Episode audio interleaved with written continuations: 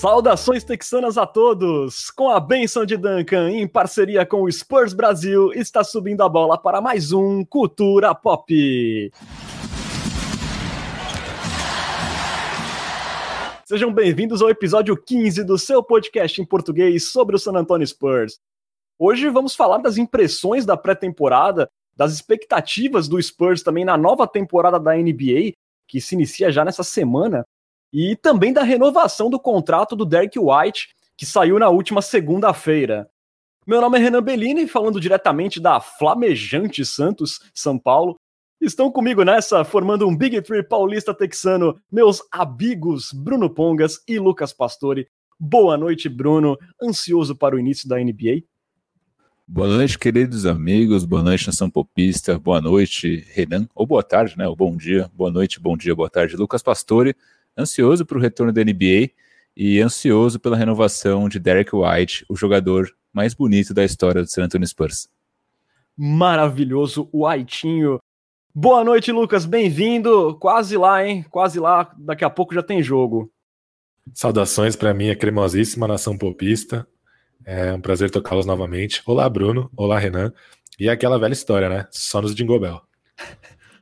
A gente começa fazendo um apanhado da pré-temporada, né, na qual o Spurs, ainda sem o Derek White e o Keldon Johnson, perdeu os três jogos que fez, né? Primeiro ele caiu para o depenado Thunder por 121 a 108 em San Antonio e depois duas vezes para o Houston Rockets lá em Houston por 112 a 98 e por 128 a 106. Essa última uma performance lamentável do Spurs. É, então eu diria que temos duas manchetes dessa pré-season. Uma boa e uma ruim. A boa, Devin Vassell parece ser maravilhoso.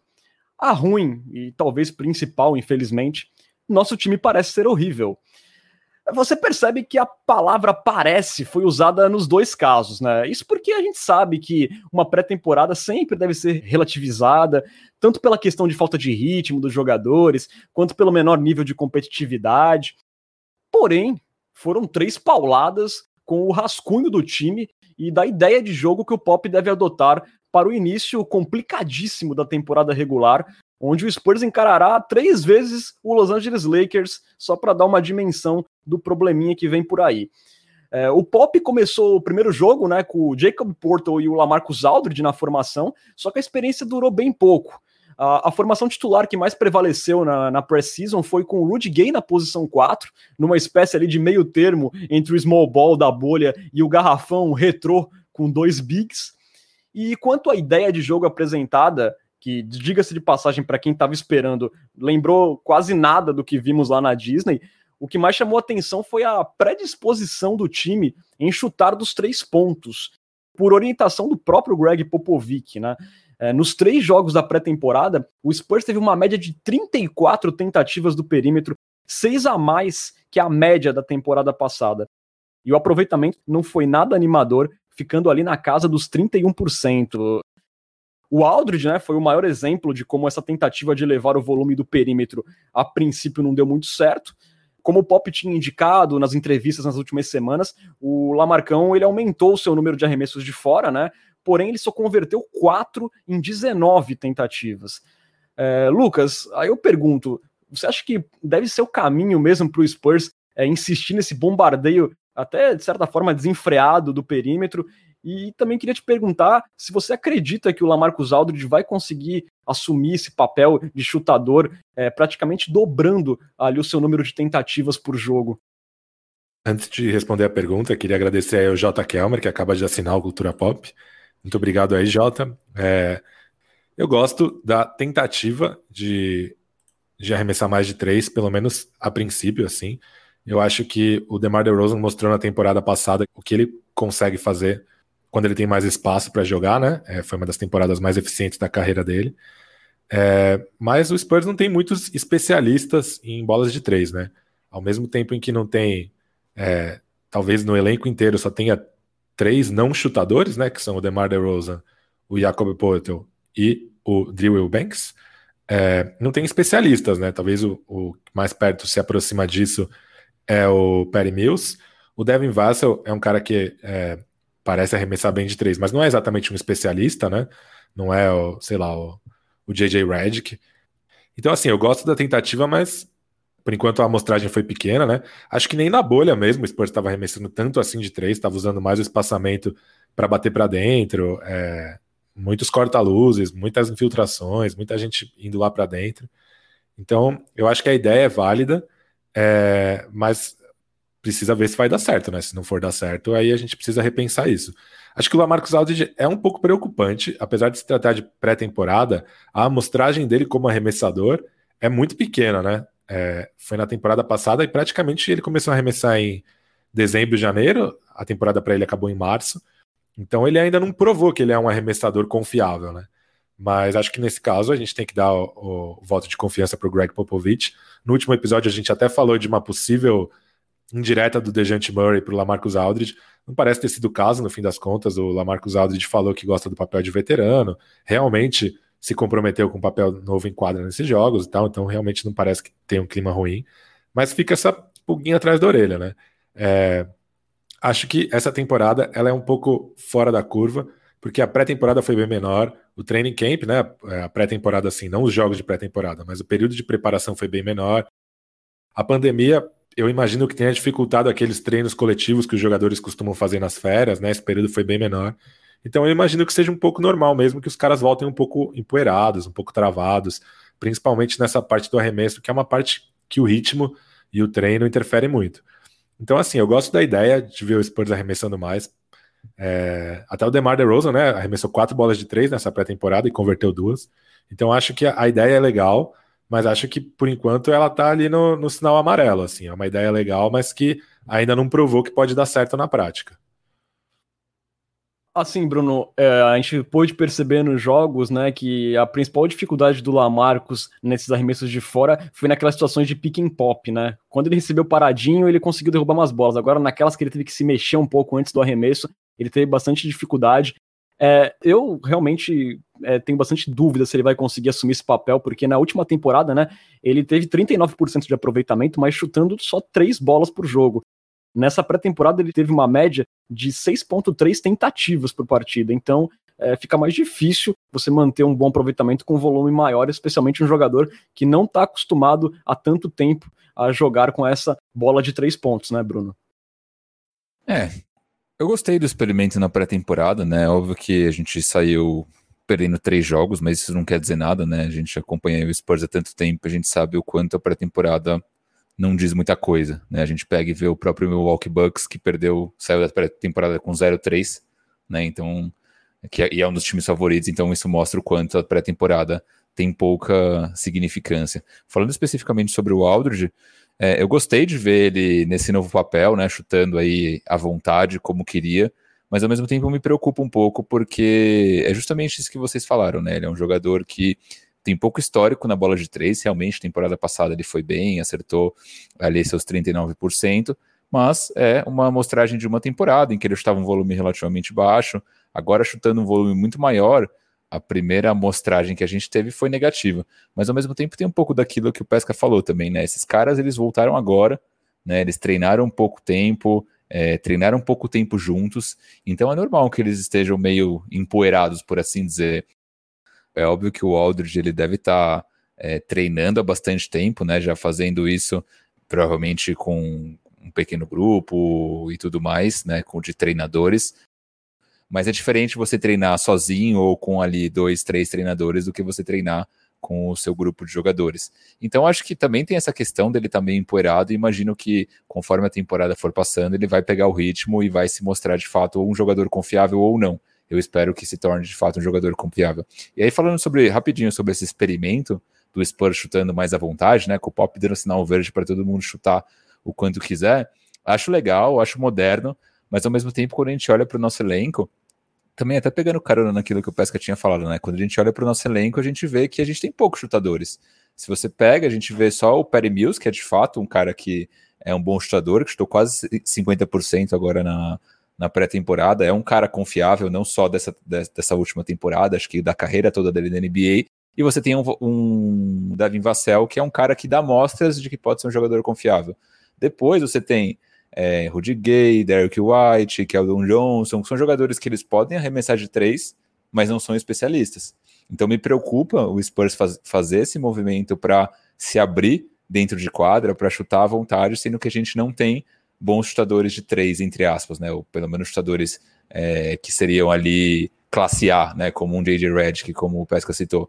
Então isso é um pouco preocupante, né? É, mas a gente tem que ver como vai ser na temporada, né? Acho que por mais que a pré-temporada seja ali uma, uma pequena amostra do que está por vir, acho difícil prever sem ver de fato o Spurs em quadro agora no, a partir de terça-feira.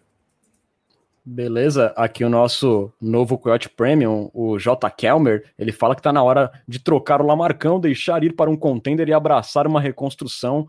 Eu não eu concordo em partes, principalmente com a parte de trocar o Lamarcus Aldridge.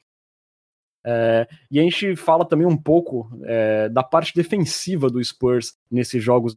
É, o time apresentou uns problemas assim bem característicos da fase pré-bolha da temporada passada, especialmente no perímetro. É, o Spurs tomou ao menos 15 cestas de três pontos nos três jogos. E também ali na transição defensiva, por exemplo, no primeiro jogo com o Rockets foram 19 pontos de contra-ataque cedidos. E o sinal amarelo também foi aceso ali na proteção de aro, especialmente no último jogo, quando o Spurs sofreu 58 pontos no garrafão e tomou um baile ali do Christian Wood, que estava estreando com a camisa do Houston Rockets. Eu acho só que, por mais que, óbvio, você olha para essas estatísticas e você fala, putz, que que está por vir na temporada, mas ao mesmo tempo é aquilo que a gente sempre fala, né? Pré-temporada, o jogador está defendendo numa, numa, intensidade super baixa, o Purdle, que é o nosso principal é, defensor ali no garrafão, jogou super pouco, então eu até vejo como normal o Spurs ter tomado esses bailes, essas estatísticas defensivas meio estranha, eu não, não acho que isso seja preocupante, acho que começa a ser preocupante se a gente vê, sei lá, três, quatro, cinco jogos na temporada regular e realmente isso voltando a acontecer, mas por enquanto ainda fica um pouco tranquilo em relação a isso. É, o Lamarcus Aldridge, que é o nosso segundo melhor defensor de aro, provavelmente estava sem jogar desde março, né? Passou por uma cirurgia e tal. Além disso, essa pré-temporada teve é, 26 minutos de Drew Banks, 19 minutos de Ken Reynolds, 23 de Trey Jones, 12 minutos de Samanit, 4 minutos de Keita Bates Diop. São coisas que a gente provavelmente não vai ver na, na temporada regular, né? Então, acho que os resultados é, não são muito importantes. Eu, sinceramente, nem lembrava que tinha perdido as três, lembrei agora que você falou. Mas acho que nesse, nessa altura é mais importante ver o modelo de jogo e as propostas mesmo, tirar possíveis insights de atuações individuais, claro, é importante, como você falou do Vassel e tal. Mas acho que esse, esse contexto mais geral, assim, por enquanto ainda não é tão relevante assim. Vai ser relevante se daqui, sei lá, 5, 10 jogos da temporada regular eles continuarem iguais. Como dissemos, né, nem tudo foi uma lasqueira nessa pré-temporada do Spurs. A melhor notícia de longe foi o desempenho do Devin Vassell, que deu mostras de que pode ser um jogador ainda melhor do que a gente imaginava. Desde o primeiro momento que ele pisou em quadra, ele se mostrou ali um potencial grande defensor, né? Ele atuou mais de 25 minutos nos três jogos, que é um bom sinal, e ele conseguiu um total de nove roubos de bola, foi a melhor marca entre os calouros que disputaram a pré-temporada. Ele também distribuiu dois tocos e cometeu apenas sete faltas. É... Bruno, foi ali, de certa forma, impressionante os instintos, até de veterano, que ele mostrou defendendo, especialmente off-ball, né? Cara, eu adorei o Devin Vassell. Ele é tudo aquilo que a gente esperava e previu durante o nosso review do, do draft e muito mais. Né, o, é óbvio, de novo, né? Aqui acho que todas as frases a gente vai começar com tudo bem, que era, era pré-temporada, mas ele realmente deu mostras de não só ser um jogador é, sólido defensivamente, que era meio que já todo mundo esperava dele, né? Então, um jogador é, muito bom é, na defesa mano a mano, cortando as linhas de passe, aquele defensor disruptivo. É, então ele foi realmente muito bem defensivamente, até fazendo, por exemplo, algumas defesas mano a mano no James Harden, que é um cara que a gente sabe que ofensivamente ele é muito difícil de ser marcado, e ele conseguiu fazer um trabalho legal. Então na defesa acho que ele foi é, meio que o que já era esperado, mas ainda surpreendeu para mim nessa, nessa defesa mano a mano contra jogadores já de calibre All-Star da NBA.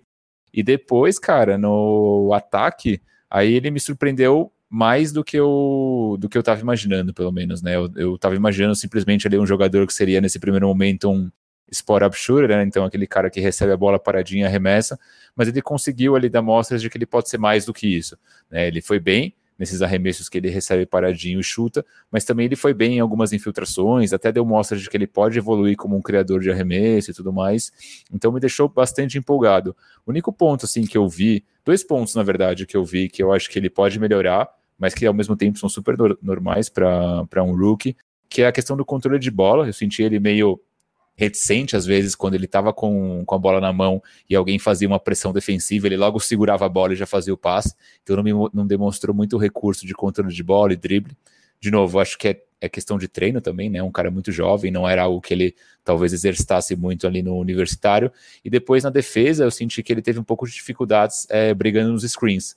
Então, quando alguém, quando ele estava defendendo um jogador, por exemplo, como o Harden, via, vinha algum pivô fazer ali o corta-luz, ele teve dificuldade para batalhar ali nesses contra esses caras grandões, talvez pela questão do corpo do próprio Vassell, que é um cara muito é, magro, meio esguio, então acho que isso pode, pode também influenciar para que ele tenha essa dificuldade para navegar é, contra os screens, principalmente quando for de jogadores que são muito grandes, muito fortes. Tirando isso, cara, uma surpresa muito boa. Estou é, bastante empolgado, acho que ele vai jogar, não vai ser daquele caso que o Popovich vai deixar é, ali no, em banho-maria até a próxima temporada. Acho que ele está pronto para jogar e vai jogar. Ele foi nosso melhor jogador da, na pré-temporada de longe. É, nessa parte que você citou do controle de bola, dele segurar, às vezes ser meio ansioso e acabar segurando a bola com as duas mãos, é, quando recebia ali uma pressão adversária, eu acho que isso pode ser também razão da inexperiência também, do nervosismo de ser um início né, na NBA, mas eu acho que, apesar disso, uma das estatísticas que mais me impressionou no Vassell foi que ele cometeu apenas um turnover nos três jogos. E isso, para um calouro que ali pisou pela primeira vez numa quadra de NBA, né? E isso chutando 50% dos três pontos, é, 52% nos field goals em geral. E assim, como você falou, né, Bruno? Dando flashes de que ele pode criar o próprio arremesso, tanto off-dribble, também atacou a cesta, teve uma jogada interessante no último jogo que ele atacou o pivô do Rockets. É, cara, eu fiquei muito, muito impressionado, assim, eu não esperava que ele, te, eu, para quem tem, tem escutado cultura pop, sabe que o Devin Vassell era meu favorito desse draft, mas eu jamais imaginei que ele começaria voando dessa forma e seria o melhor jogador do Spurs na pré-temporada.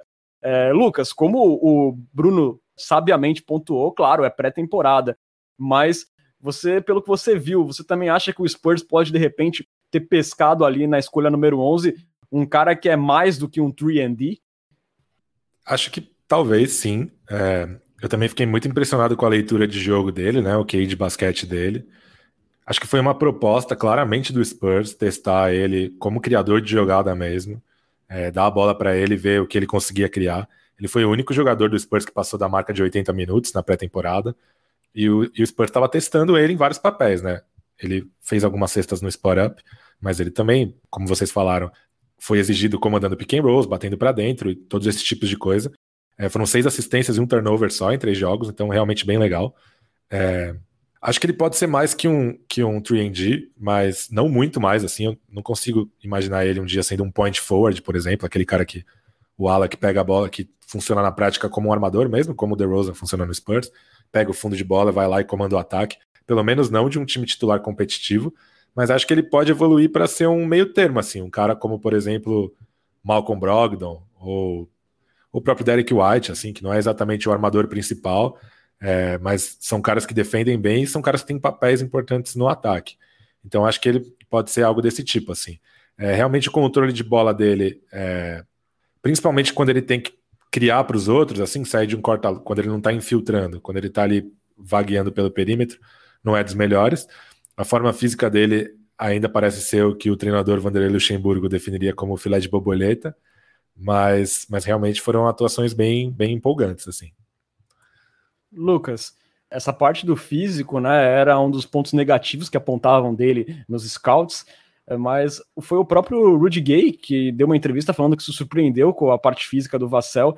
E, e, e para mim foi acima das expectativas também, quando ele é, chegou mais perto da sexta. Eu acho assim que a parte física não atrapalhou muito ele.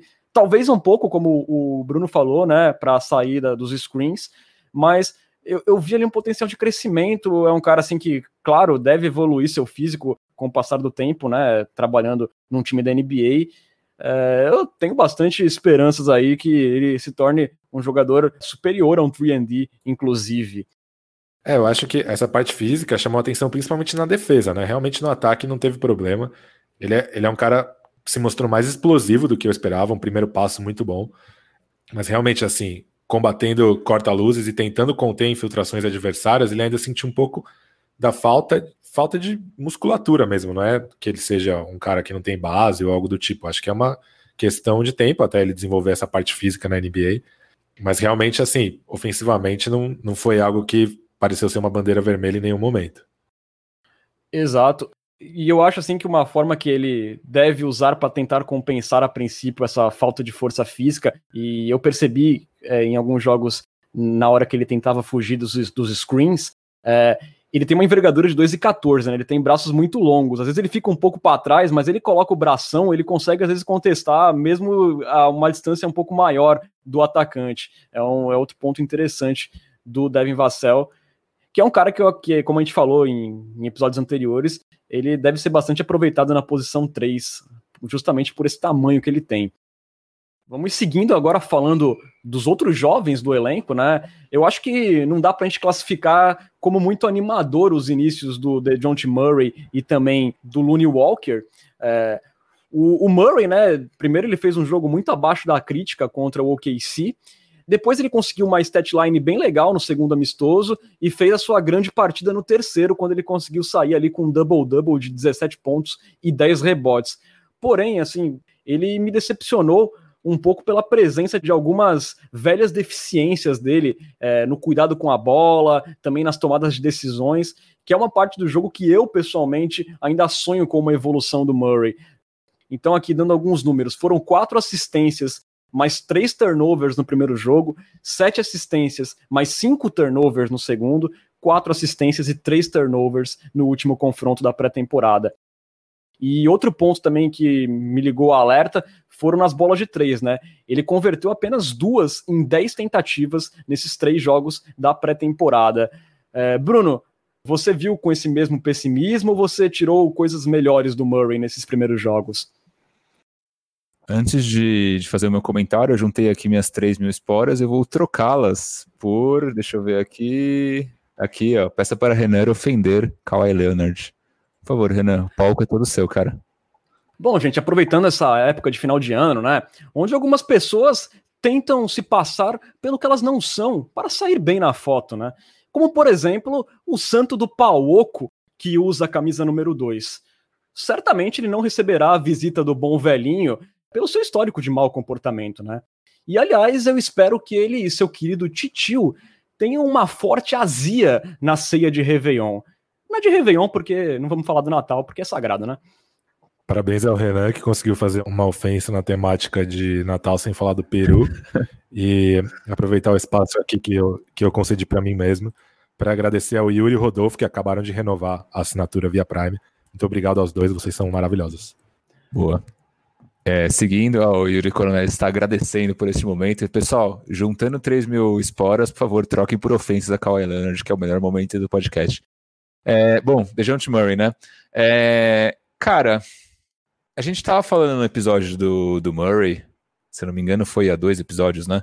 Que a gente fez um review sobre a última temporada dele e tudo mais, e a gente falou não lembro agora se o Pesca falou, mas eu comentei sobre isso. Acho que você também comentou, Renan, que para ele dar um próximo passo agora nessa temporada, é fundamental que ele se desenvolva na parte ofensiva, sobretudo como um chutador, né, como espaçador de quadra, que até então na carreira ele ainda não tinha dado mostras de que poderia evoluir tanto nesse aspecto, é, mas que isso seria necessário nesse momento. E o que a gente viu na, na pré-temporada foi um tanto quanto desanimador. Né, ele chutou 20% da linha dos três, ele tentou um volume um pouco maior do que ele está acostumado em outras temporadas, se não me engano, ele chutou ali 3, 4 bolas por jogo, que é um volume alto para o Murray, e ele teve um aproveitamento ruim. O primeiro jogo do Murray, eu achei ele super afobado, é, foi bem decepcionante. Eu achei que foi meio que o Murray que a gente estava acostumado, só que uma versão bem piorada, né? Dele tendo pouco cuidado com a bola, cometendo muito turnover, é, afobado, desperdiçando ali jogadas meio que é, sem muito critério na hora de, de, de executá-las e assim por diante.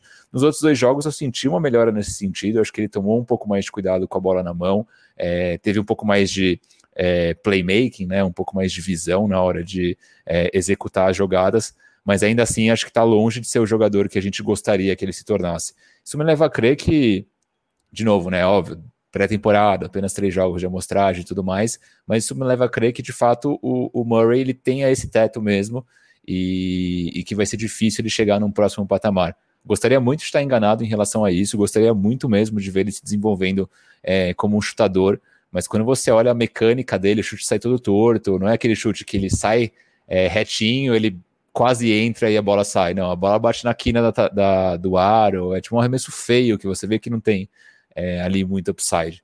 Então foi meio decepcionante, mas a gente espera que pelo menos ele consiga cuidar um pouco mais da bola, né, durante a temporada, que jogue um pouco mais de cabeça erguida e não seja aquele jogador tanto do primeiro jogo contra o Thunder em que ele estava super afobado, desperdiçando jogadas, meio que é, corre, corre, corre, pensa muito pouco, um esquema meio mirandinha. É, ou então que ele fique um pouco mais longe da bola, né, nos ataques, e se concentre defensivamente, que nesse ponto a gente não tem o que falar, ele foi muito ativo na tábua de rebotes, defensivamente ele continua muito bem. Aqui, só antes do Pesca falar, lendo algumas mensagens aqui, o Yuri fala que a sensação é de que ele não evolui ofensivamente, mas vamos torcer no andamento da temporada. Também aqui o PR 1315 fala que parece que o Murray força uma liderança em quadra que acaba atrapalhando ele. E você, Pesca, também ficou abaixo das suas expectativas ou nem expectativa você tinha? Então, eu acho que essa sensação de estagnação ao redor do Dejante Murray pode vir do fato justamente de que ele é usado em condições que não são as mais adequadas para ele, né? É, então ele teve 11 turnovers no total na pré-temporada, foi o jogador disparado que mais desperdiçou a bola no Spurs. Os segundo colocados são Perry Mills, DeMar DeRozan e Lamarcus Aldridge com 5, ou seja, nem se somar dois deles, é, você chega aos turnovers do, DeJounte Murray. Ele também liderou os Spurs em, em assistência, sim, mas foram 15 assistências para 11 turnovers. Você pega, por exemplo, o DeMar DeRozan, que é o cara que divide as responsabilidades de armação com ele, foram 10 assistências para 5 turnovers, ou seja, uma relação completamente melhor. DeMar DeRozan terminou a pré-temporada com aproveitamento de 41% nos arremessos de quadra, 50% nas bolas de 3 e 100% nos lances livres, converteu os 14 que cobrou. DeJounte Murray aproveitamento de 37% nos arremessos de quadra, 20% nas bolas de 3, 83% nos lances livres. Se esses dois caras vão jogar juntos, vão estar em quadra juntos ao mesmo tempo, não tem porque a bola está na mão do DeJounte Murray. É, claro, esses são números de pré-temporada, mas são tendências repetidas, né? O DeMar DeRozan é um condutor de bola primário muito mais confiável que o, que o DeJounte Murray, e eu sinceramente não vejo o DeJounte Murray apresentando flashes de que ele possa ser esse cara um dia. Claro, a gente pode ter esperança, porque é um cara jovem, teve a trajetória acidentada por uma lesão. Então a esperança a gente pode ter, claro. Quem sabe esse potencial não está ali adormecido, mas ele não mostra flashes, né? Ele não, ele não tá naquela curva ascendente, ou ele não mostra, não tem um grande jogo dele que fala, putz, mas nesse jogo o gente Murray é, fez o que, por exemplo, o Lonnie Walker fez contra, naquele jogo contra o Houston Rockets e faz a gente sonhar que ele possa ser esse cara um dia. Não tem esses flashes, né? Por isso, sei lá, não é decepcionante para mim. Eu acho que essa é a realidade do Dejante Murray. Acho que Quanto menos ele ficar com a bola na mão no ataque, mais útil e eficiente ele possa ser. E acho que esse é o caminho certo para o desenvolvimento dele. Já o Looney Walker, que relatou ainda não estar 100% daquele problema de espasmos que ele teve nas costas, né? Ele foi titular nas duas últimas partidas do Spurs na pré-temporada, porém o desempenho dele ainda foi mais irregular. É, ele anotou 17 pontos no primeiro jogo lá em Houston, porém ele teve uma atuação melancólica no último jogo do Spurs na pré-temporada, quando ele deu apenas dois arremessos no jogo inteiro e duas assistências em 29 minutos. É, a gente não sabe até que ponto isso é reflexo da lesão, também da falta de ritmo, mas essa instabilidade, né, Lucas, ela vai precisar ser superada se ele quiser ser o protagonista na segunda unidade do Spurs, isso quando o Derek White voltar, né?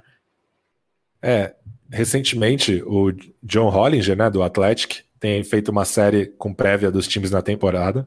E ele tem uma, uma sessão nas prévias dele que é bem legal, que é Players in a Nutshell, que ele resume o jogador em uma só frase. Aí a, o resumo do Lonnie Walker é assim: highlights legais, mas tem que aprender o básico. Achei uma ótima descrição do Lonnie Walker. E assim, realmente não dá para um cara nessa altura da carreira dele, né, brigando por minutos, tendo ali na, naquela iminência de que ele pode tanto ser titular quanto ele pode sair da rotação, dependendo do que acontecer, porque tem muita concorrência ali no, no perímetro. O cara jogar 29 minutos e arremessar duas bolas é muito estranho, né? É uma coisa que não condiz com o papel que a gente espera do Lonnie Walker, é, que eu espero pelo menos que seja esse líder da segunda unidade. Claro que tem muito disso dele dividir a quadra com Dejante Murray, DeMar DeRozan e Lamarcus Aldridge, aí realmente fica difícil para ele ter algum protagonismo ofensivo. E é isso, assim, eu, eu não consigo imaginar um cenário em que o Lonnie Walker seja um coadjuvante com aquela ética de trabalho, aquele trabalho sujo que vai ficar 12 anos na NBA. Eu acho que ele vai acabar sendo um cara que vai, vai se tornar um, um pontuador confiável, seja um, um, cara com um teto um pouco mais baixo, que vai ser aquele cara que sai do banco, ali um Jordan Clarkson, ou eu acho que ele vai ser um cara que não vai achar o seu nicho na NBA esse papel que, que ele, em que ele foi colocado na pré-temporada, um quarto titular, por assim dizer, que fica ali paradinho no perímetro, arremessando bola e precisa defender. Eu não consigo ver o, Lonnie Walker tendo sucesso nesse papel a longo prazo. É, e acho que esse último jogo mostra bem isso, né? Apesar de no penúltimo jogo ele ter conseguido render bem nesse papel, um jogo em que ele arremessa duas bolas e o, de, e o Devin Vassell vindo do banco tem protagonismo ofensivo, acho que mostra que talvez a utilização dele esteja um pouco torta, né? Pois é, pois é. Eu, inclusive, quem escuta o Cultura Pop sabe que eu sou defensor do small ball. Eu, eu gostaria do small ball com o Keldon Johnson, até justamente por isso. Eu não consigo ver o Looney Walker atuando assim do lado do DeMar DeRozan, ele precisa da bola. É, então eu acho que ele pode ser muito mais útil na segunda unidade. Agora resta saber se ele vai conseguir desempenhar esse papel até me pegando carona aqui no comentário do BR1315, que ele falou que o Walker é totalmente up and down. E eu ia fazer justamente esse comentário, que para mim ele é um cara que ele é muito inconstante, né? Ele tem jogo que ele vai lá e explode para 20, 25 pontos, e tem jogo que ele passa totalmente tímido, sem nem arremessar, sem nenhum protagonismo. Então ele foi, a melhor definição para essa pré-temporada dele foi que ele foi o Lonnie Walker que a gente já está acostumado a assistir, e para quem escutou o nosso review sobre o Lonnie Walker da temporada passada, esse não é o jogador que a gente espera. Eu achei até que o Walker foi um pouco mais decepcionante do que o Murray nessa pré-temporada. É óbvio que o Walker tem essa questão da lesão, provavelmente ainda não estava é, em suas melhores condições, mas foi um jogador que é, essa inconstância dele me decepcionou um pouco. Eu esperava um pouco mais de protagonismo dele, um pouco mais de é, chamar a responsa, arremessar sem medo e tudo mais, e não foi isso que aconteceu. Vamos ver como vai ser na, na temporada regular, mas foi pro Walker um, um começo pouco animador. Se você Queria dizer que eu estou honrado aqui, que o nosso Coyote Prêmio Rodolfo Bueno resgatou 3 mil esporas pra, e para escolher um pagode para eu citar aqui. Então, ele escolheu Inara, Inara aí, do Catinguelê, clássico. Em homenagem a ele, vou escolher um trecho que me lembra o Lonnie Walker, que é o seguinte: Eu gosto quando vejo seu olhar no meu olhar, dizendo para mim, vem me amar.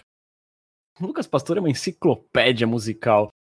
Fechando aqui o, a nossa análise sobre os jovens, né? Sobrou o Lucas Samanit, né? Que teve uma pré-season para esquecer, né?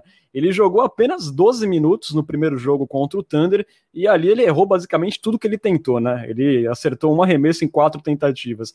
E depois ele teve uma infecção estomacal que acabou tirando ele dos dois jogos seguintes, né? E dessa forma a gente foi contemplado com um show de horrores de Trey Lyles, que nas três partidas acertou cinco arremessos em 25. 25 tentativas de field goal. É, eu ganharei uns fios de cabelo branco se o Pop optar por esse cidadão na segunda unidade, ao invés de um dos jovens do perímetro ou do próprio Samanit. É, a grande qualidade, a grande habilidade de Trey Lyles é não ser bom em nada. Só queria falar que o Lucas Samanit fez o famoso pediu para cagar e saiu, né? E nós somos um, um podcast especializado no San Antonio Spurs que não tem a menor ideia de como o Lucas Samanit joga, eu pelo menos não tenho a menor ideia. É, mas acho que uma notícia boa dessa pré-temporada, talvez a melhor, seja como o Rudy Gay meio que discretamente fez a mesma coisa que o Lamarcus Aldridge fez, né? parou de receber a bola ali de costas para a cesta no poste baixo, foi mais para o perímetro e tal.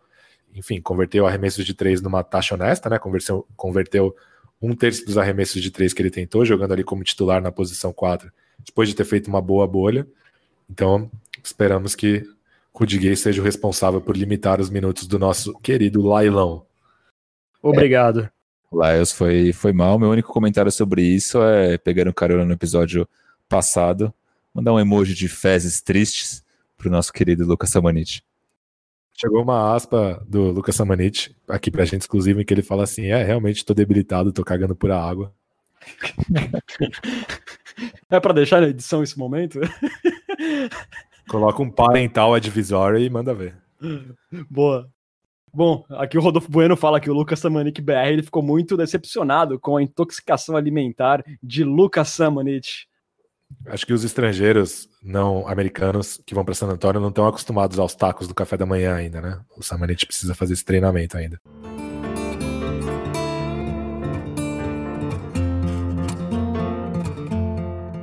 Bom, a, a gente aproveita para especular, né? Agora, qual será a escalação que o Spurs deve utilizar nessa próxima temporada? Que, lembrando, começa nessa quarta-feira, dia 23 de dezembro, em Memphis, contra o Grizzlies, às 22 horas. Como a gente falou, né, a formação que mais atuou foi com o Rudy Gay no quinteto titular e o Looney Walker na vaga do Derek White. Bruno, essa formação aí com Murray, Looney, DeRozan, Gay e Aldridge agrada você para esse primeiro momento ainda que o Spurs não conta com o White? Cara, eu gosto, é minha formação preferida. Eu prefiro com o Purdle vindo do banco, então acho que o Spurs fica mais leve, é, um pouco mais moderno, mais aberto também, né, mais espaçado. Então acho que esse seria o meu quinteto ideal. Antes desse, nos episódios anteriores, né, que a gente fez uma prévia sobre a temporada, eu tinha comentado sobre a possibilidade do Mills vir como titular, só que olhando para o Mills como ele jogou agora na pré-temporada, né, nesse modo FIBA dele, é, de fato acho que ele vai ser o nosso cara da segunda unidade, né, pensando nessa, nessa forma mais agressiva, ele foi o nosso cestinha na, na pré-temporada, então imagino que faz sentido o Lune vir como titular e aí deixar o Mills como, como reserva, co comandando essa segunda unidade em, em, termos de pontos. Mas eu acho que eu iria com esse quinteto sim, cara. Aí depois, quando voltar o White, muda, muda, um pouco a configuração, mas mais ou menos por aí também. Imagina o White no lugar do Looney e o Spurs jogando com Gay e Aldridge na, no garrafão, entre aspas, né? E você, Lucas, você gostou dessa formação? É, é minha formação quase ideal, né? Minha formação titular ideal teria o White no lugar do Lone. Eu ainda gostaria de ver o Lone jogando com o Mills na segunda unidade. Acho que eles podem fazer uma combinação legal ali, por ser uma dupla, uma dupla dinâmica, não o Batman e Robin, mas uma dupla que tem a característica dinamismo. E aí eu acho que eu viria com o Vassell de titular enquanto o Derek White não joga. Aí acho que o time com Dejante Murray e Vassell teria uma, uma versatilidade defensiva boa bastante para esconder o DeMar DeRozan sempre no pior jogador de perímetro adversário. Inclusive o, o o Rudy Gay até pode entrar nessa, né? Dependendo do adversário, empurrando o DeMar DeRozan para marcar um cara da posição 4 e tal. Então acho que assim, fica um quinteto bem equilibrado, bem versátil defensivamente, que permite com que o DeRozan economize um pouco de energia na defesa para ser o nosso nosso foco do ataque do outro lado da quadra. Eu tô de total acordo com o Pesca. Eu também gostaria de ver o Devin Vassell vindo titular. Eu acho que o Lune, como a gente já falou bastante, ele é muito mais útil na segunda unidade. E o Devin Vassell é um cara assim que não precisa da bola, ele pode ficar ali paradinho no ataque, esperando para chutar, e é um cara que adiciona defensivamente. É novato, ele vai fazer o seu quarto jogo de NBA, o primeiro oficial, é, mas é um cara que já deu sinais até contra o James Harden de que pode ser um bom defensor. E assim, o Spurs fica com dois bons defensores é, no perímetro, que foi um calcanhar de Aquiles nessa pré-temporada e também é, na temporada passada, especialmente. E até porque, se a gente vai com o Lune, é, o Spurs tem praticamente um grande defensor em quadra, né? Porque o Rudy Gay quebra um galho, o DeMar DeRozan também, mas ninguém é um grande defensor ali, né? E assim com o Vassell, a gente teria dois especialistas cuidando dessa parte do jogo. Isso partindo do pressuposto que o White e o Keldon Johnson não vão jogar, né? Eu imagino que eles não vão jogar, não cheguei a ver alguma confirmação, não sei se vocês viram.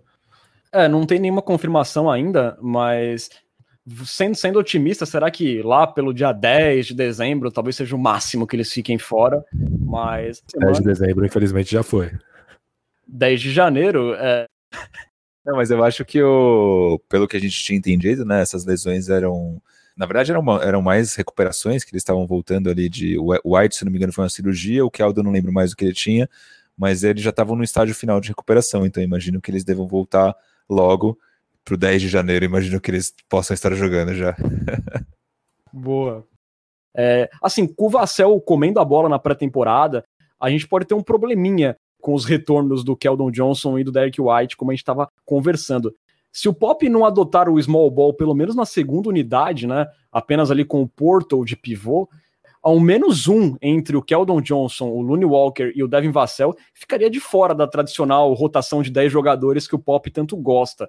É... Bruno, para você, qual seria a solução? Jogar baixo na segunda unidade ou deixar um deles de fora? Você acha que vale a pena deixar um desses três caras de fora? Cara, eu acho que não. Para mim, sim, a solução tem que vir com um time um pouco mais baixo na segunda unidade. Eu acho que é óbvio que isso vai variar de acordo com o adversário que a gente pegar. Né? Então pode, pode ser que a gente pegue um adversário que tem uma segunda unidade um pouco mais pesada e isso obrigue a gente a jogar um pouco mais pesado na segunda unidade. Mas eu acho que a gente tem que colocar em quadro o que a gente tem de melhor, que são poucos jogadores hoje, né? Que são realmente bons, que a gente olha e fala, putz, esse cara dá conta do recado, então a gente tem que colocar quem a gente tem de melhor no momento, e o que a gente tem de melhor no momento são jogadores um pouco mais baixos, então eu iria com essa segunda opção, com certeza. Você também pesca? Me agrada, mas circunstancialmente, né? É, nesses primeiros jogos, né? O Spurs vai jogar contra Jaren Jackson Jr., Pascal Siakam, Anthony Davis. Então precisa ser uma coisa circunstancial, né? Não vai dar para colocar ali o, sei lá, o Devin Vassell, o DeMar DeRozan, o Lonnie Walker para marcar o Anthony Davis e achar que vai ficar tudo bem. Mas eu digo mais a segunda unidade mesmo, o Lucas. É, então, mas esses caras são caras que jogam 36, 38 jogos por noite, né? De qualquer jeito, vai ser difícil fugir deles. Então, acho que é uma, acho que é uma possibilidade interessante, mas é algo que precisa ser feito, ser, ser muito bem calculado para não criar, um, para não resolver um problema e criar outro, né? Mas acho que assim, acho que a, o ideal mesmo é montar um plano de jogo pensando em cada adversário e aí escolher quais são esses 10 jogadores que se encaixam melhor, tanto as necessidades do Spurs, quanto no que se precisa fazer para limitar as forças do adversário. Eu acho que nenhum desses três pode ficar de fora da rotação. Claro, circunstancialmente, contra um adversário X, pode ser que a gente precise usar mais o Lyles, mas eu não jogaria o Lyles tantos minutos e deixaria, por exemplo, um Devin Vassell ou um Looney Walker fora da rotação. Acho provável é, também que vão ter jogos em que o DeMar DeRozan será poupado, né? É verdade, é verdade. Pode ser também, é uma temporada mais corrida, né? É o Perry Mills também. Sim, e até o próprio Aldridge, né, se a gente for pensar.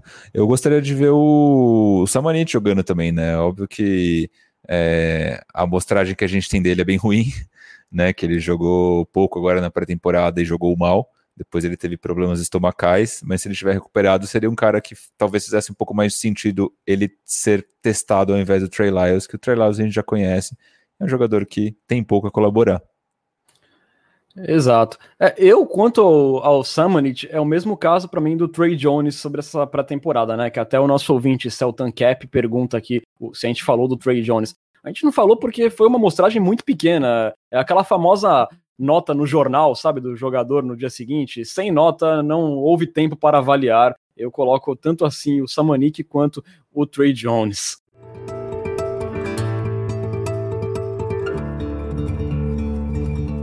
A temporada regular começa para o Spurs nessa quarta-feira, dia 23, às 22 horas, na estrada contra o Memphis Grizzlies. Depois o Alvinegro terá o seu primeiro back-to-back -back no final de semana pós-Natal, recebendo o Raptors no AT&T Center e visitando o New Orleans Pelicans no dia seguinte três partidas teoricamente ganháveis antes daquela sequência da morte, né, onde o Spurs enfrentará três vezes o Lakers e uma vez o Clippers.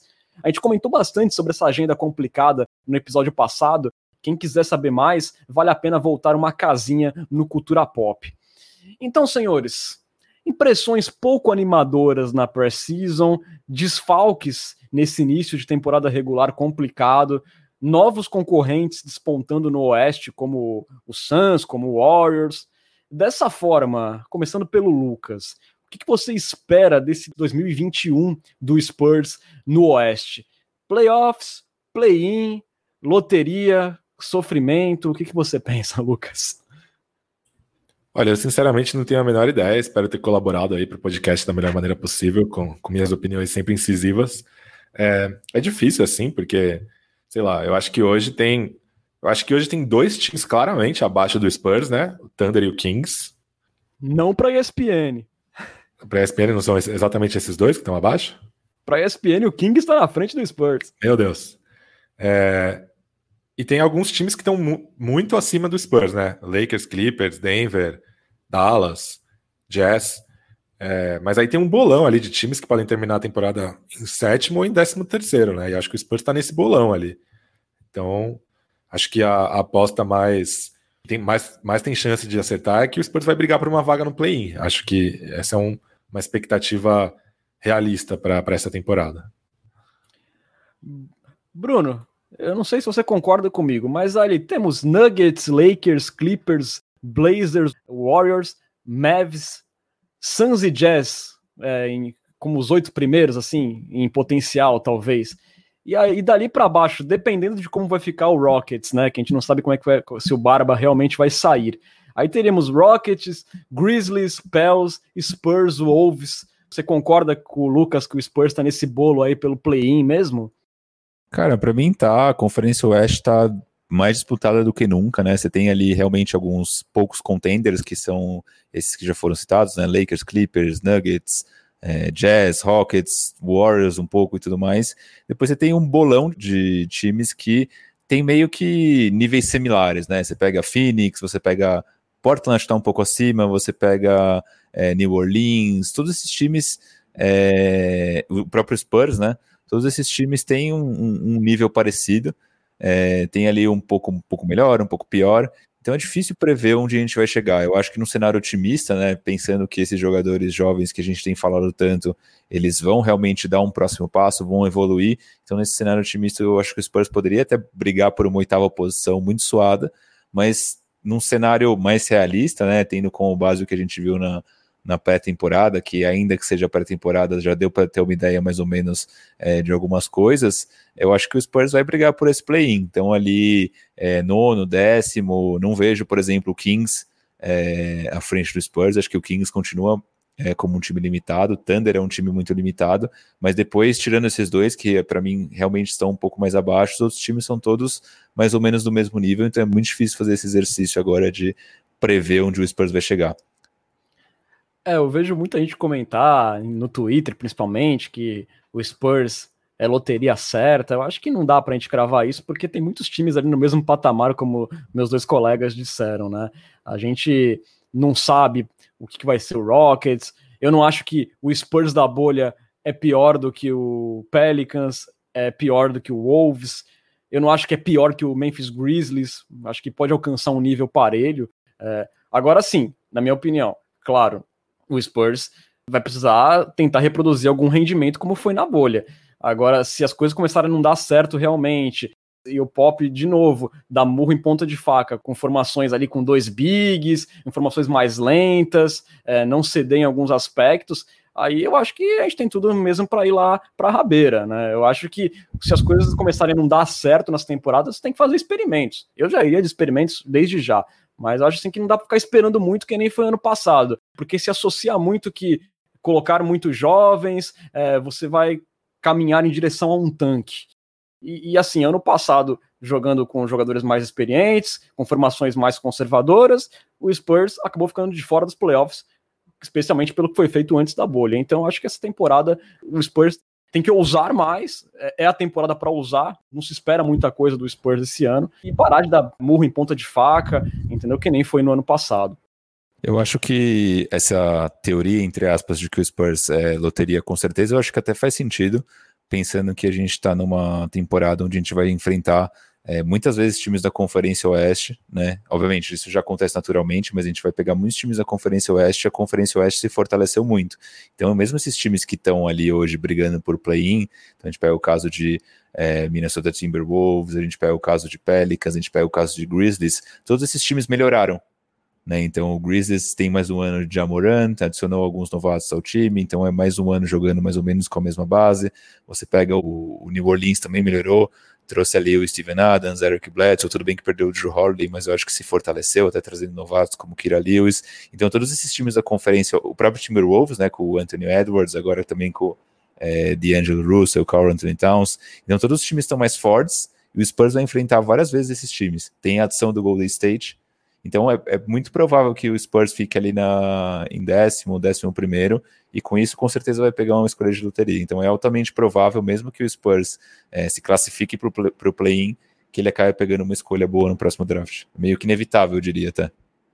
É, eu só não, eu só não consigo cravar, porque eu acho que esses times que você falou que melhoraram, eu não vejo eles assim acima do Spurs, é, pensando no, no potencial do que o Spurs pode fazer, né? Porque acho que também, de certa forma, o Spurs adicionou o Devin Vassell, que deve jogar bastante. Vamos ver, é o negócio de não ficar engessado é, que nem ficou no ano passado, né? Aproveitando essa deixa de previsões, vamos dar aí os nossos palpites na lata sobre a temporada 2020-2021 da NBA. Aquele momento que, na verdade, só serve para a gente ser cobrado lá na frente quando a gente errar praticamente tudo, mas não deixa de ser divertido. A gente está aqui para isso mesmo, como diria Vicente Mateus, quem está na chuva é para se queimar. É, vamos lá, começando pelo MVP da temporada. Lucas Pastore, qual o seu palpite de MVP? Difícil, né, gente? Uma coisa muito difícil, assim, mas eu acho que eu vou de, vou de LeBron James. Olha, ousado, mesmo com load management. Eu acho que em algum momento ele vai ganhar um prêmio conjunto da obra, assim, sabe? Faz tempo que ele não ganha um MVP e tal. Aí em algum momento vai vir. Para você, Pongas, MVP. Eu coloquei o LeBron também. Eu acho que nas últimas temporadas todas ele foi super bem e tinha chances de ganhar o MVP, acabou não ganhando. Então acho que ele vai. Tô nessa linha de que vai rolar um conjunto da obra e vai de LeBron nesse ano também. Eu vou fugir do lugar comum e eu vou de Stephen Curry. Vamos lá, gente. Novato do ano, pesca. Esse é muito difícil, né? Mas eu acho que eu fiquei em dúvida entre o Lamelo, o Tolpin e o Poco Savisk, que eu acho que é um fator X, mas eu acho que eu vou de Lamelo. Pongas? Eu sou clubista, então eu vou de Devin Vassell, com o Lamelo correndo por fora. eu ia ocupar a vaga clubista aqui no episódio de hoje, mas já que já foi ocupada por eh, Bruno Pongas, eu vou de Obi Toppin como calouro do ano porque ele vai jogar bastante lá no Knicks, né? Até porque no Knicks qualquer um joga que. Qualquer um que saiba jogar um pouco de basquete joga. Mas papo é... sério agora, Renan, eu acho que se o Vassell jogar o que ele jogou na pré-temporada, comparando com o que os outros rookies é, jogaram, ele é favoritaço disparado para mim. Eu acho que ele tem boa chance também, concordo. Se ele apresentar o que ele apresentou mais ou menos na pré-temporada, olha, torço para você estar certo e eu errado nesse ponto. É, vamos lá, Lucas, campeão do leste e a aposta safadinha também do leste. Campeão do leste, Milwaukee Bucks. Aposta safadinha, Toronto Raptors. Bruno Pongas. Campeão do leste, Brooklyn Nets. Não pensei na aposta safadinha, cara. Mas a safadinha não é que vai ganhar, mas é aquele time que vai ser chatinho na, nos playoffs. Uh, Philadelphia 76ers. Boa. O meu campeão do leste vai para Miami Heat e a aposta safadinha Atlanta Hawks. Pode ser engraçado Atlanta Hawks nos playoffs. Vamos lá, campeão do oeste, Lucas. Ah, dói o coração, mas tem que falar Lakers, né? Não tem o que fazer, não. E a aposta safadinha? Denver. Bruno? Clipão da massa do nosso querido Judas. Minha aposta safadinha é. Denver é uma boa aposta safadinha. Vou no, vou no do Pesca. Apenas dizer que vocês são uma desonra, viu? É, bom, o meu campeão do Oeste, Denver Nuggets, e a aposta safadinha, Portland Trail Blazers, que tá com uma profundidade muito interessante no front court. É, vamos lá, para fechar, campeão da NBA, Lucas e Bruno. Lakers. Clipão da massa do nosso querido Judas, para alegria de Renan Bellini. Miami Heat em homenagem ao meu amigo Vecker Mesquita. É, most Improved Player, Bruno. Michael Porter Jr. Shai Gilgeous Alexander. Eu vou com o Lucas nessa. SGA também, minha aposta. Técnico do ano. Eu vou de Steve Nash, porque a NBA adora dar esses Coach of the Year pra um cara que tá, tipo, chegando agora. Eric Spolstra. Eric Spolstra pra honrar, né, também o meu palpite de campeão da NBA. Vamos lá, sexto homem do ano, Bruno. Então, cara, eu coloquei o Bogdan Bogdanovic porque eu acho que ele vai vir do banco, mas se ele não vier do banco, eu aposto ou em Dan Schroeder ou em Tyler Hero. Lucas? Michael Porter Jr. Vou de Tyler Hero também, vai, tô todo de hit nesses palpites. É, vamos lá, defensor do ano, Bruno. Giannis Antetokounmpo. Pesca. Esse eu pensei bem, vou, vou dar uma ousada, hein? Palpite ousado. Atenção para o palpite ousado do Lucas Pastore. Ben Simmons. Eu vou de Rudy Gobert.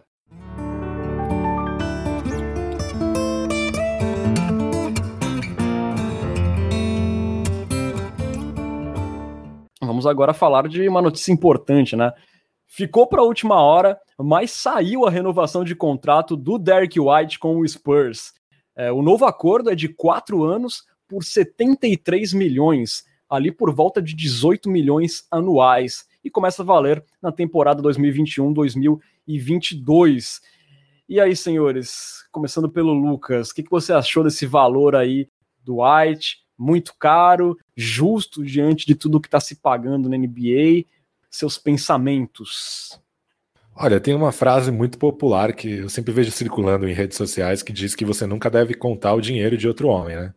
Mas eu ignorei solenemente essa frase, contei e achei bastante dinheiro, sim. eu achei que foi um pouquinho caro, assim, foi um pouco acima do que eu esperava. Acho que é normal hoje em dia esse tipo de contrato na NBA, assim. O Odi Nobi também ganhou muito dinheiro agora, né? Também nesse mesmo dia em que saiu a renovação do White.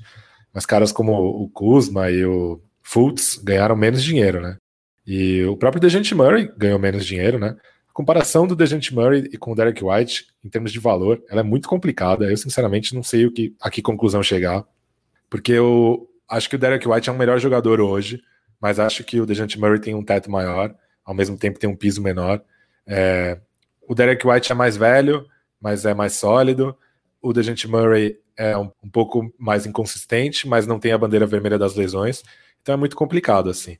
Mas a questão, a, a principal questão com que eu olho para esse contrato com o pé atrás é que o Dejante Murray vai viver o auge físico dele durante o contrato, né?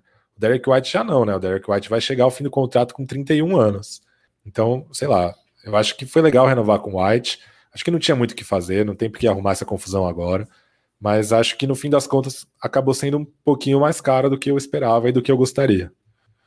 Cara, foi foi salgado, foi mais do que eu esperava. Eu tava esperando algo entre 12 e 14, isso lá atrás, quando a gente fez a primeira previsão, mas depois, quando começaram a pintar ali alguns contratos um pouco overpaid, eu imaginei que iria para casa de uns 15, 16, achei 18 meio salgado. A gente pega como base o próprio Fultz, que o, que o Pesca citou, o Fultz assinou uma extensão de 53, então são quase 16,6 milhões é, por ano. O White saiu por 18,25. Você pega o Fultz, é um jogador mais jovem, com talvez mais, mais upside. Então achei que ficou um pouco salgado, mas ao mesmo tempo o Spurs estava numa posição que não tem muito o que fazer, né?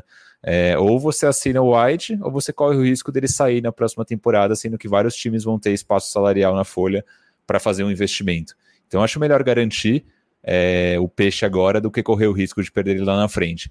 Eu estava vendo um tweet agora do Bob Marks, que para mim faz bastante sentido, que ele comenta justamente sobre essa questão do, da extensão do, do Derek White, né? Ele questiona, né, quanto cap você realmente precisa em 2021.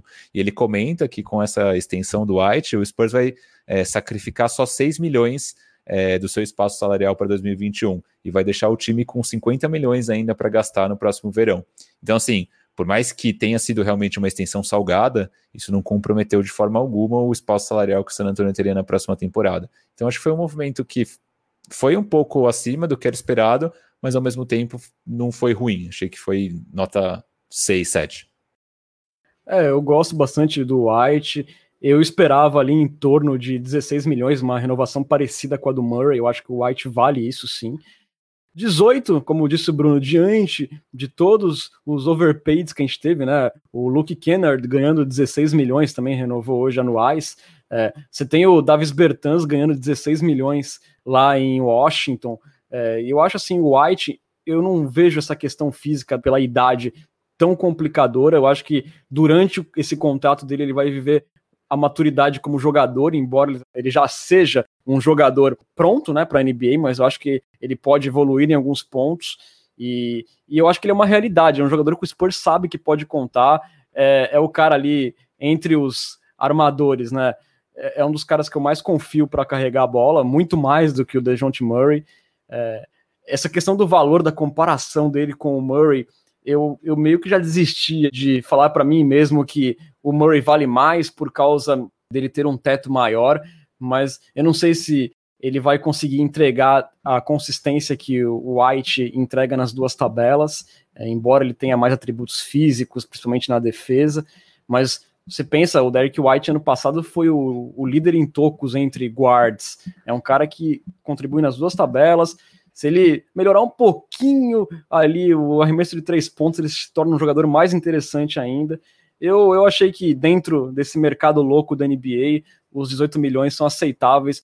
É melhor do que ir para uma próxima free agency, tendo que lidar com concorrência e de repente o Sport poderia, poderia ter que morrer com um valor acima desse é, na próxima off-season, então acho que ficou de bom tamanho. É, poderia ser um pouco menor, mas também não é nenhum absurdo os 18 milhões pelo Derek White.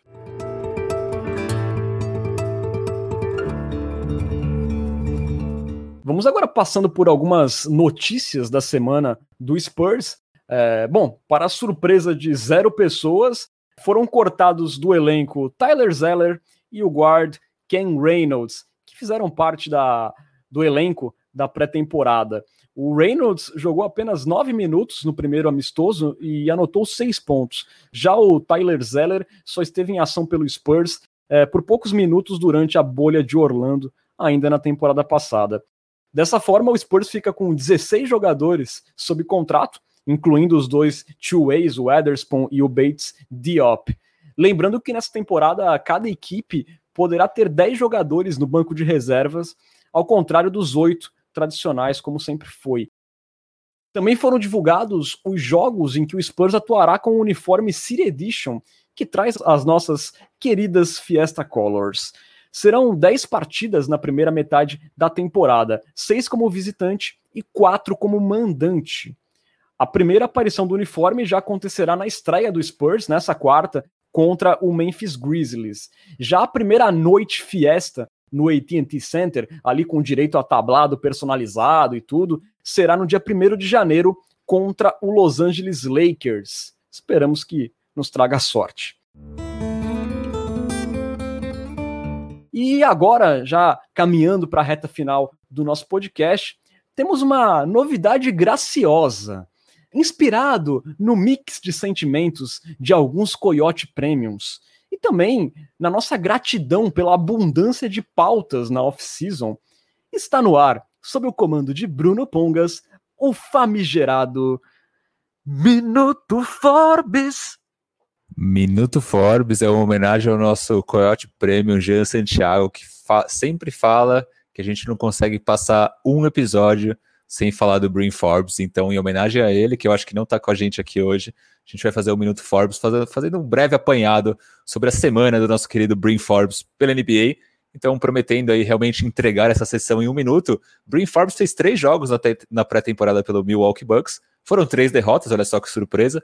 5,7 pontos de média, 0,7 rebote, 0,3 assistência, 0,7 roubo de bola e Aqui tem tudo isso em 14,2 minutos por jogo, óbvio. Aqui tem o, a cereja do bolo para vocês, que foi um plus-minus de menos 14,7 pontos, que foi a segunda pior, o segundo pior plus-minus do Milwaukee Bucks, atrás apenas de DJ Augustin. Então, parabéns para o nosso Forbes, estreando aí com o pé direito no Milwaukee Bucks. Toda a sorte do mundo a ele, queridíssimo pela nação popista.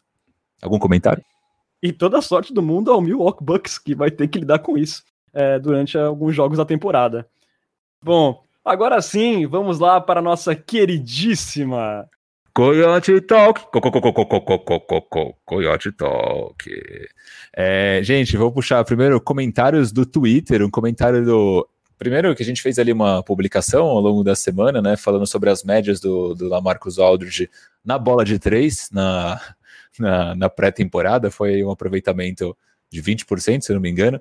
E a gente teve vários comentários sobre isso, a galera realmente engajou com este, com este conteúdo. Então teve um comentário do Pintoresco, o arroba pintoresco underline, que ele falou assim: 35 anos já, a tendência é disso para pior.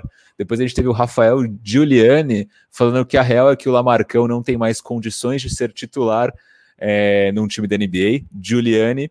É, depois teve o Jojo Mil falando também que, apesar de excelente, excelente arremessador no mid-range e bom no lance livre, que são fatores que contribuem para o sucesso no perímetro, mas que não é fácil para ele essa mudança de posicionamento e que se continuar nesse propósito de mais tiros de três, ele espera um bom desempenho do 15 jogo em diante. Não sei qual foi essa conta do 15 jogo, mas realmente talvez leve um tempo até o, o Aldridge se adaptar. E aí teve o Tony Alves também falando sobre o Aldridge chutador, comentando que ele acha que o Pop vai testar, se não for efetivo, ele vai voltar a ser o Lamar Marcos que domina, que é o no jogo de mid-range, né? E depois o, o, Tony complementa falando que o Pop sempre faz isso e, e que depois dos primeiros 10 jogos a gente vai ver como ficou.